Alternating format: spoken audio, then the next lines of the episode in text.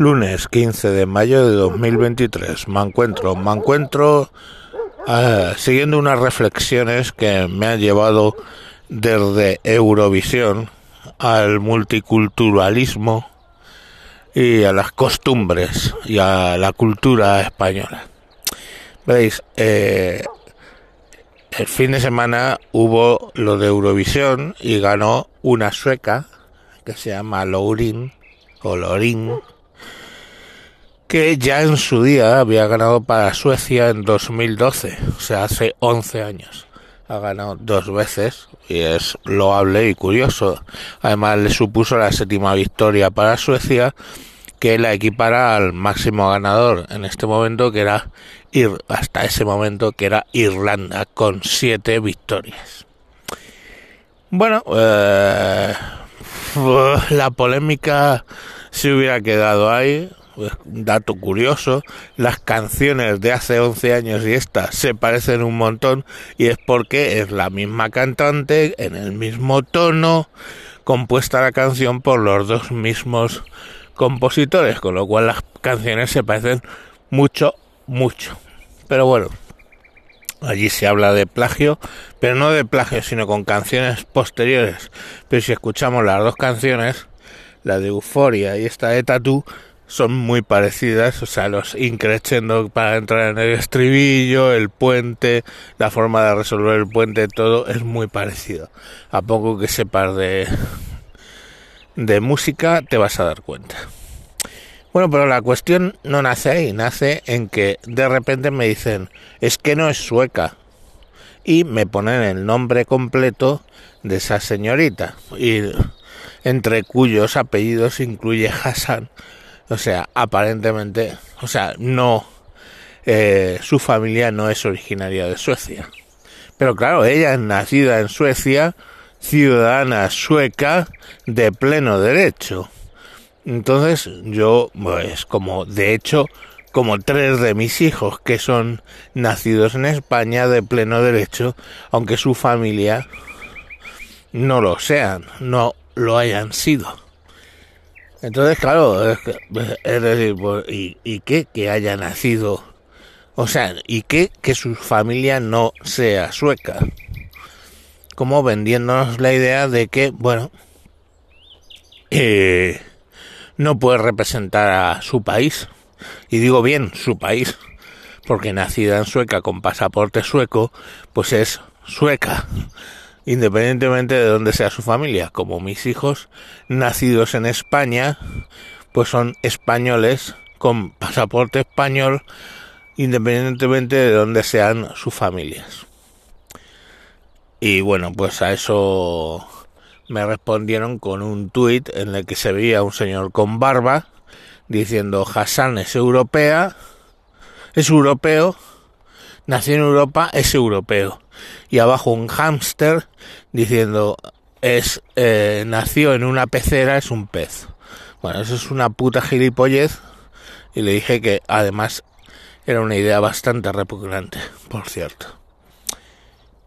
Em, pero claro luego eso fue derivando al tema cultural no es que vamos a perder nuestros valores nuestra cultura porque vengan inmigrantes y tengan aquí hijos. Eh, no necesariamente. Primero y principal hemos de entender una cosa, lo que es cultural y lo que es la ley.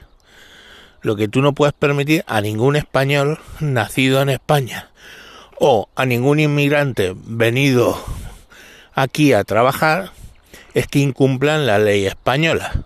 Pongamos por caso, puede ser cultural en algunas partes de Somalia castrar a las mujeres. Pero en España eso es ilegal. Si persistes en ese comportamiento, acabarás en una cárcel porque te has saltado la ley española. Ahora, si viene una gente aquí y pues a ellos les gusta comer falafel y comen falafel todos los putos días, ¿quién soy yo para decirles nada? No es ilegal y ya está. Y si la gente española prueba el falafel le coge el gusto y se empieza a poner de moda en España el falafel, pues bienvenido sea. Cosas más absurdas han venido de fuera y se han puesto de moda y están aquí para quedarse. Pongamos por caso el puto reggaetón. Dudo que a nadie de los que escucha este programa le guste el reggaetón, pero a vuestros hijos preguntarles qué escuchan. Joder, vuestros muy españoles hijos. Y el reggaetón es ilegal. Quizá deberíamos hacerlo ilegal, pero no es ilegal. Entonces, la cultura española, ¿cómo creéis que hemos llegado a esto? ¿Cómo hemos llegado a la españolidad? ¿Cómo creéis que hemos llegado a la tortilla de patatas? Coño pues hemos llegado por aportes culturales de muchos sitios. O sea, España es católica, pese a que los visigodos eran arrianos, ¿no? En España hay una cultura de comer cerdo de la hostia que no se pudo disolver por 800 años que estuvieron aquí los musulmanes, que no podían comerlo. Entonces, coño, eh, joder, mmm, Ahí tenéis ejemplos, dos ejemplos muy importantes de cosas que hacen, mm, que hacemos en España, que tenían tal raíz que no consiguieron cambiarla, ni una invasión, ni que oficialmente España fuera arriana. Entonces, eh, bueno, pues son cosas que, que hay, que, pues bueno, el, vienen costumbres de fuera y nosotros las podemos probar y nos pueden gustar o no nos pueden gustar. Eso ya está en nuestro en nuestro esto. En mi casa, por ejemplo, se celebra el Día de la Madre dos veces. Que mi mujer tiene un morro que se lo pisa, la verdad. Porque celebra el Día de la Madre de aquí y el Día de la Madre de, de América Latina. Que es el primer domingo y el segundo domingo. El segundo domingo de mayo es el Día de la Madre en América Latina.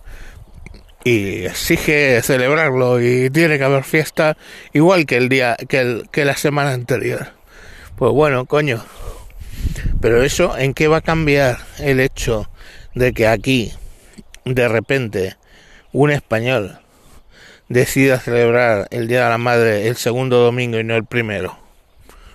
Pues bueno, a lo mejor alguien le ve un sentido y empieza a hacerlo y eso se extiende y se cambia. Pues como se han cambiado tantas cosas aquí en España y luego que esa cultura hay gente que le gusta y hay gente que no. O, o queréis decir que hay más español, en serio, ¿eh? que hay más español que la bata de cola y los toros. En España, en América Latina, nos conocen por la bata de cola y los toros mi mujer se crió de pequeña viendo Sangre y Arena y Tarde de Toros y esos programas españoles en diferidos que se los ponían en sus, en sus televisores. ¿Qué hay más español que los toros? Y a muchos de lo que nos estáis escuchando es que no solo no os gustan los toros, sino que si pudierais los suprimiríais. Pues no, o sea, suprimiríais algo que es la cultura española y, y que es lo siguiente. ¿Qué es lo siguiente? La tortilla de patatas.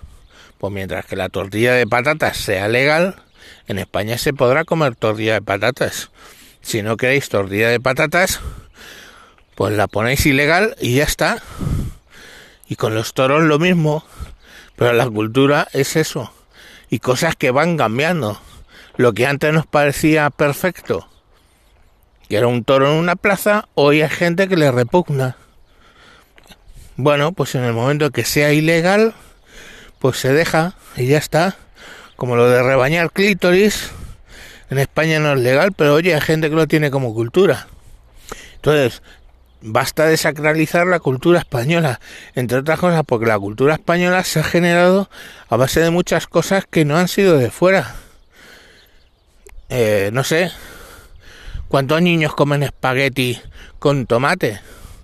Pues imposible si esa eh, la pasta no hubiera venido de Italia a través, o sea, desde China a través de Italia, no habría pasta. Y el tomate lo trajimos nosotros. En Europa no había tomate. No había eh, patatas. Se comía con castañas. Las cosas. Esa era la patata antes de, de descubrir la patata, ¿no? Entonces, coño, eh, no sé, que las culturas cambian. Y cambian efectivamente por los aportes que, que traen otra gente. Ahora, hay cosas que lo que no se puede hacer es, hostia, es que los pobrecitos celebran, no celebran la Navidad. Los que han venido de, del sur. Pues vamos a suprimir la Navidad para no ofenderles. No perdona. Eso no va así. Tú no cambias tu cultura por ley para no ofender a alguien que ha venido de visita. Tú puedes decir, bueno, pues bueno, como ya son una mayoría, digamos, de musulmanes en España, por ejemplo, se imaginaros que aquí hubiera, pues yo que sé, la mitad de la población se fuera musulmana.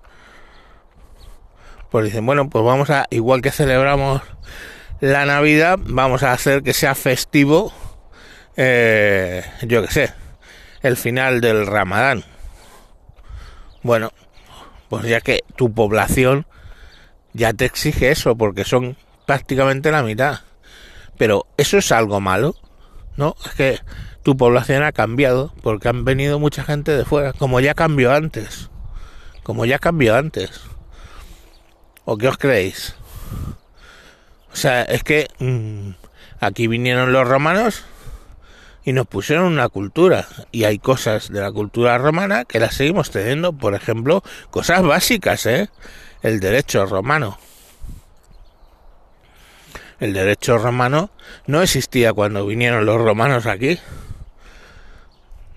aquí pues utilizábamos otros tipos de derechos más descendientes de los bárbaros esto del otro lado del Rin donde había otras costumbres de leyes que no el derecho romano o sea eso algo tan básico como que el que eh, acusa tiene que demostrar la acusación eso al otro lado del ring no era así el que acusa tenía que demostrar su inocencia. Y llega el derecho romano y el que acusa tiene que demostrar, o sea, perdón, el acusado tiene que demostrar su inocencia en el otro lado del ring. Aquí llegan los romanos y a partir de ahí el acusado no tiene que demostrar nada, es el que acusa el que tiene que demostrar el delito. Ya ves, cosas más básicas que esas no hay. Pues eso fue cultura que se fue cambiando. Entonces, joder, no sacralicemos las cosas. No saquemos las cosas de contexto. Y claro, eso nos lleva a que nuestra cultura muchas veces fuera no es exportable. A ver, ya nadie se acuerda de la de hay quien maneja mi barca, la Remedios Amaya esa, creo que fue en el 84, en Eurovisión, se, se zampó un cero un cero. Bueno, pues otra vez llevamos flamenquito a Eurovisión. Y otra vez te llevas una hostia. El pseudo flamenquito en Eurovisión no sirve de nada. Y ojo, que sacó 100 puntos, pero lo que hay que ver es que los que votaron por, eh, por teléfono fue la que menos votos llevó de toda Europa. 5 puntos porque la gente no entiende el flamenco. Me cago en la puta, con la mano en el pecho. Hay gente aquí, españoles, de toda españolidad, de toda la puta vida, que no le gusta el flamenco. Yo mismo. Ahí tengo momentos en los que me pongo flamenco, igual que tengo momentos que me pongo jazz, pero lo normal es que me astrague el jazz y me astrague el flamenco y luego me pase un mes sin escuchar ni jazz ni flamenco porque es una música que es un poco, para mí, astragante. Se me hace bola. Pero de repente quiero escucharla. Pues vale.